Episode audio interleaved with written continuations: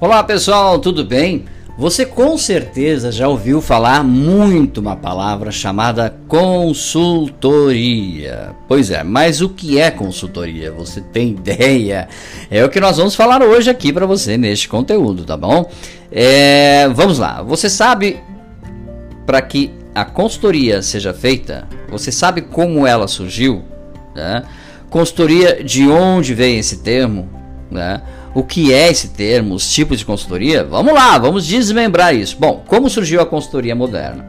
Uh, a gente eh, já deu aqui um pequeno indício na função de um consultor. Né? O próprio nome o define. Então fica mais fácil imaginar quando esse termo ganhou força novamente, certo? Ou não? Sendo o consultor um solucionador de problemas, não existe cenário melhor para ele do que uma crise. Pois é. O que é consultoria? Consultoria é uma atividade que consiste em diagnosticar problemas e resolvê-los. O serviço de consultoria pode ser oferecido tanto para um profissional expert na área em que a consultoria precisa ser realizada, quanto por uma empresa de alguma área específica. Separarmos alguns tópicos, digamos assim, eh, para auxiliar e entender melhor o que é consultoria é fundamental e nós vamos trazer aqui para você. Por exemplo, diagnosticar problemas, propor soluções, implementar o projeto ou algum projeto aí na sua fase, consultoria é fundamental. Agora, quais são os tipos de consultoria que nós temos? Vamos lá.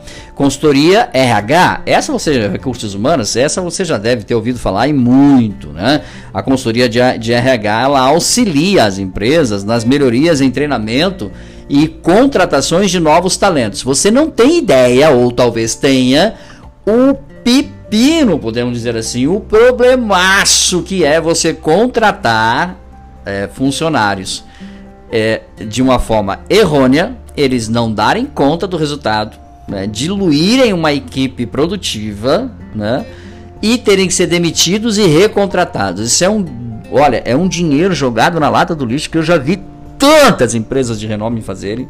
Ah, porque me falaram que ele era bom, que me deram boas referências. A pessoa até pode ser boa e ter boas referências, mas ela está apta para desenvolver a função que você necessita? Pois é, então a consultoria de RH é fundamental.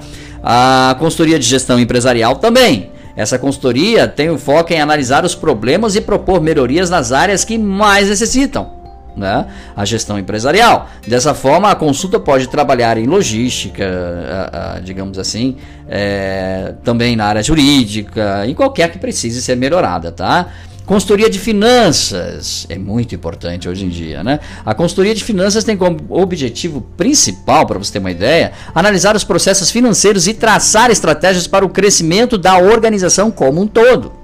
Então essa consultoria financeira é fundamental, é claro, observando as melhorias que podem ser feitas nos setores para redução de custos e otimização de ganho, lucro, ok? E os melhores investimentos para o setor, tá bom? E a consultoria em marketing, bom, essa é fundamental. Se você tem um produto ou serviço e que você não consegue vender, a consultoria de marketing ela é fundamental é, ela tem um foco em aperfeiçoar o relacionamento da empresa com o mercado ou com o, a persona, o público-alvo, o cliente.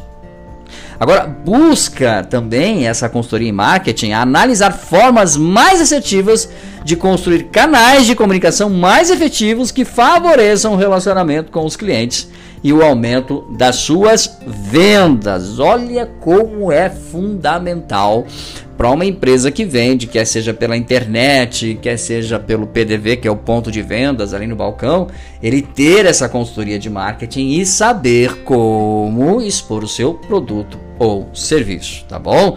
É... Terminamos dizendo aqui o porquê você deve contratar uma consultoria. Agora que você, claro, viu as etapas de uma consultoria, fica o questionamento, né? Qual o objetivo final? Qual é o mais importante? A gente responde para você tá bom? É, essas dúvidas sendo sanadas da forma correta, a sua empresa vai gastar menos com contratação, vai gastar menos com compra e vai fazer mais com a contratação e com a compra de materiais que você tem. Ou seja, você aumenta a eficácia e a eficiência na mesma dose aí na sua empresa, tá bom, pessoal? Mais dicas sobre marketing administração, podcasts e vídeos você encontra no site dbmarketingdigital.com.br. Um grande abraço até nosso próximo encontro. Tchau, pessoal.